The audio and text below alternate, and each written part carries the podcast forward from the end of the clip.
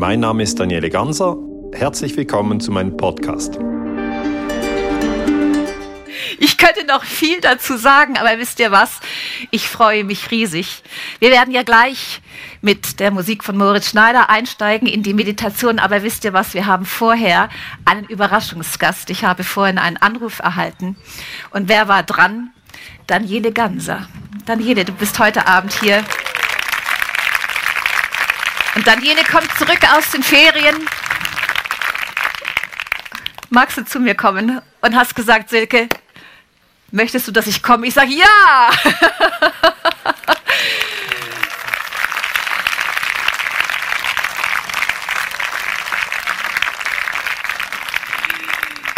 Ich freue mich so, du hast gesagt, wenn du komm, wenn ich kommen möchte, oder wenn ich kommen darf, dann setze ich mich ins Auto. Du bist eben aus Basel eingetroffen. Ja.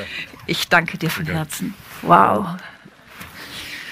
Und wir haben uns überlegt, du bist ja der Friedensbotschafter, nicht nur Friedensforscher, Historiker, sondern auch vielen Menschen bekannt. Und schaut mal seine Ausstrahlung. Ein Mensch in Frieden.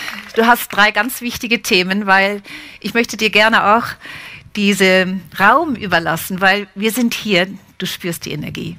Ja, wunderbar. Und wir sind hier. Genau, genau deswegen sind wir hier. Ich glaube, das war ein Freudenschrei. Die Kinder sind dort unten. Ich glaube, sie haben dich erkannt. da unten und sind auf ihrem Sprungtuch.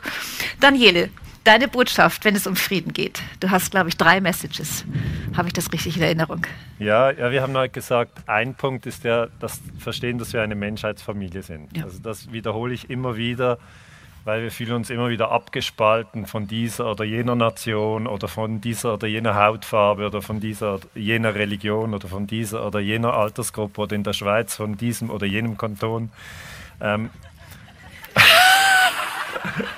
das, es ist so, tatsächlich geht es auch von Dorf zu Dorf oder geimpft oder ungeimpft. Also es gibt alle Arten von Spaltung. Und da habe ich versucht, immer wieder dieses Wort Menschheitsfamilie reinzubringen. Und weil wir alle eigentlich Übende sind, also ich inklusive, du inklusive, alle, die wir hier sind, möchte ich einfach diesen Tipp mit euch teilen, dass wenn ihr euch abgespalten fühlt von jemandem, also wenn euch jemand extrem ärgert, denkt, ah, was macht denn die oder was macht denn der oder geht ja gar nicht und da braucht sie oft nicht viel. Ähm, dass man dann ein Komma macht und anfügt, gehört aber auch zur Menschheitsfamilie. Weil das ist, das ist eine Art von Brückenbau. Also jetzt äh, Russen und Ukrainer gehören beide zur Menschheitsfamilie. Und wenn wir in diesem Mainstream-Narrativ drin sind, dann können wir ganz klar beobachten, wie die einen einfach ausgeschlossen werden. Oder vorher, es hat ja Schlag auf Schlag gewechselt zwischen geimpft und ungeimpft, wurde auch die eine Gruppe einfach aus, rausgeworfen und dann habe ich so große Plakate drucken lassen, wo drauf stand, sowohl die Geimpften wie auch die Ungeimpften gehören zur Menschheitsfamilie. Also das wäre eigentlich der erste Punkt von den drei, Menschheitsfamilie. Ganz klar. Und wisst ihr was, Menschheitsfamilie, zu den, von den Zeichen ist das das Zeichen Krebs. Das gehört zum Thema der Familie, der Menschheitsfamilie. Vielen Dank. Und der zweite Punkt ist eigentlich äh, UNO-Gewaltverbot, den ich immer wieder eigentlich in meiner Kommunikation einbaue. Das UNO-Gewaltverbot wurde 1945 eingeführt, da wurde die UNO gegründet. Ähm, und äh, das war am Schluss des Zweiten Weltkriegs, da hatten wir 60 Millionen Tote, das wäre so viele Menschen wie in Frankreich wohnen, alle tot, wenn man sich das mal vorstellt. Man fährt nach Paris, alle tot, man fährt nach Lyon, alle tot, in Marseille, alle tot, in allen Dörfern, wo man durchfährt, alle tot. Das sind 60 Millionen Tote, das ist das Leid des Zweiten Weltkriegs. Und dann hat die Menschheitsfamilie einen Bewusstseinssprung gemacht und hat gesagt, das wollen wir nicht mehr. Und dann hat man das erste Mal das UNO-Gewaltverbot eingeführt. Und das UNO-Gewaltverbot heißt, alle Mitglieder, das sind jetzt die Staaten, die Mitglieder der UNO, unterlassen in ihren internationalen Beziehungen jede Androhung oder Anwendung von Gewalt. Das ist ein Zitat. Steht seit 1945 so in der UNO-Charta. Und natürlich, die Länder haben sich nicht daran gehalten, das, das ist, ist, leider so. Ähm, die USA Vietnam bombardiert hätten sie nicht dürfen, weil es ist ja verboten.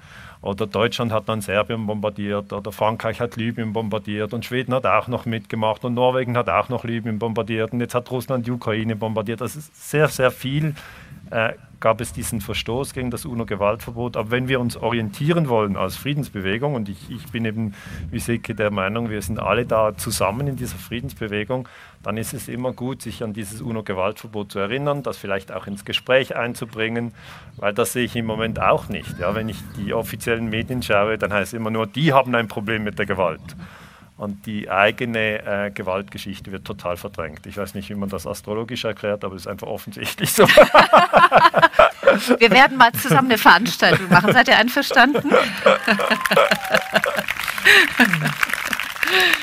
Das ist eigentlich das UNO-Gewaltverbot ist neben der Menschheitsfamilie ein, ein sehr wichtiger Anker, den, den wir, wenn wir den mitnehmen, der hilft uns durch die nächsten ich weiß auch nicht, 10, 20, 30 Jahre, was es halt braucht. Ja. Es, der, dieser Prozess ist ja intensiv. Ich habe manchmal das Gefühl, so wie ein Mosaik, wo alle Steine rausfallen, jetzt liegen sie am Boden, jetzt müssen wir es wieder neu zusammensetzen. Aber das ist so, wir sortieren uns gerade neu. Es wir gibt eine ganz neue neu. Ordnung und manche sagen, Weltordnung sei ein ein F-Wort. Also es geht um eine ganz, wirklich eine ganz neue Ordnung untereinander. Das merken wir auch privat. Wir organisieren uns neu. Vieles fällt weg, vieles kommt neu herein. Das ist der Weg. Und wir sind mächtig. Das fand ich wunderbar im, im Lied, das du gesungen hast. Also wir sind wirklich mächtig. Wir sind manchmal echt erstaunt, dass wir so mächtig sind. Oh, was ich. Aber es ist so. Also wir, sind, wir sortieren uns neu, wir sind mächtig, wir sind viele. Also es sind ganz wichtige Botschaften. Und ja. übrigens, das mit dem Internet ging mir auch so. ich, war, ich war 1996 war ich in Amsterdam, äh, war Austauschstudenten, dann hat Isabella, das war eine Studentin aus Zypern, hat gesagt, Daniele, kommst du auch aufs Internet? Und ich fand die ziemlich toll. Habe ich gesagt, ja klar, was ist das? dann hat sie gesagt, ich weiß auch nicht. Aber da gibt es so einen neuen Raum von der Uni und alle gehen hin. Und wir hatten keine Ahnung, das war 1996. Ja. Und 2007 kam das erste Smartphone. Ja. Stell dir mal vor, der Wandel ist unglaublich. Ja, ja. Und äh, YouTube kommt 2004, da habe ich noch gedacht, ja, YouTube ist für nichts, ja, das ist nur, irgendjemand hat einen Film, wie eine Katze in einen Pool fällt und weiß nicht, wo er das publizieren soll, aber ich habe es ich nicht gesehen. Also man, im Rückblick merkt man, ah doch, da ist ein Wandel und man kann es mit der eigenen Lebenserfahrung bestätigen. Fantastisch, gell? Ja, ja, ja. Und meine Eltern sind 88 und 87. Mein Vater auf dem Bauernhof hat noch mit einem Pferd und einem Flug, also einem Schar noch gearbeitet, mit einem Schar, ja. Heute sind die Traktoren so groß, da, da fasst er sie da gar nicht mehr an. Das ist alles natürlich jetzt ganz anders. Ja, du bist aktiv, was das angeht. Du forschst sehr viel, du bringst deine Botschaft raus in die Welt und das heißt immer Frieden, Menschheitsfamilie, ja, ja. oder Menschenfamilie. Fantastisch. Gewaltverbot, Menschheitsfamilie. Und das dritte ist Achtsamkeit. Ja, da sind wir natürlich absolut mit dir einig. Ja, da muss ich nicht viel erklären.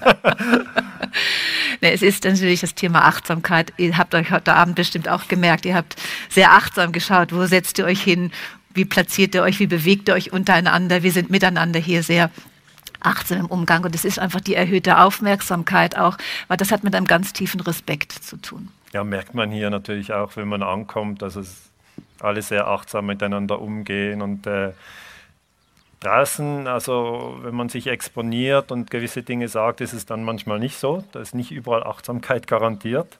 Und dann äh, hat man dann immer viel äh, Möglichkeiten zu trainieren, weil es geht ja vor allem um das eigene Beobachten der Gedanken und Gefühle. Also dass man ich, ich definiere das so, ich weiß, ihr habt da alle schon sehr viel Erfahrung, da möchte ich es gar nicht zu lange ausführen, aber dass man nicht der Körper ist, dass irgendwann wird einem das klar, dass man auch nicht die Gedanken ist, dass man auch nicht die Gefühle ist, sondern dass man das Bewusstsein ist. Und dann denkt man, ja, das Bewusstsein kann das mal einer zeichnen und so, und dann merkt man, kann leider keiner zeichnen. Will man ein Selfie machen, hat man nur den Körper, also ist immer schwierig. Ich versuche es auch manchmal meinen Kindern zu erklären, und, aber sie verstehen es, sie wissen es eigentlich schon, oder? Und denken so, was erzählt er so lange? Aber, ähm, aber wenn man merkt, man ist Bewusstsein und trotzdem hat man diese aufgewühlten Gedanken und Gefühle, dann besteht ja die Achtsamkeit im Beobachten der eigenen Gedanken und Gefühle. Und zu erkennen, dass man nicht die Gedanken, nicht die Gefühle ist, sondern eben das formlose Bewusstsein, in dem Gedanken aufsteigen, und wieder vergehen, in dem Gefühle aufsteigen und wieder vergehen. Und ich finde, das hilft einfach extrem, weil jeder ist immer mal außerhalb der Balance, auf der Ebene der Gedanken und der Gefühle, aber auf der Ebene des Bewusstseins eben nie. Äh, nie. Da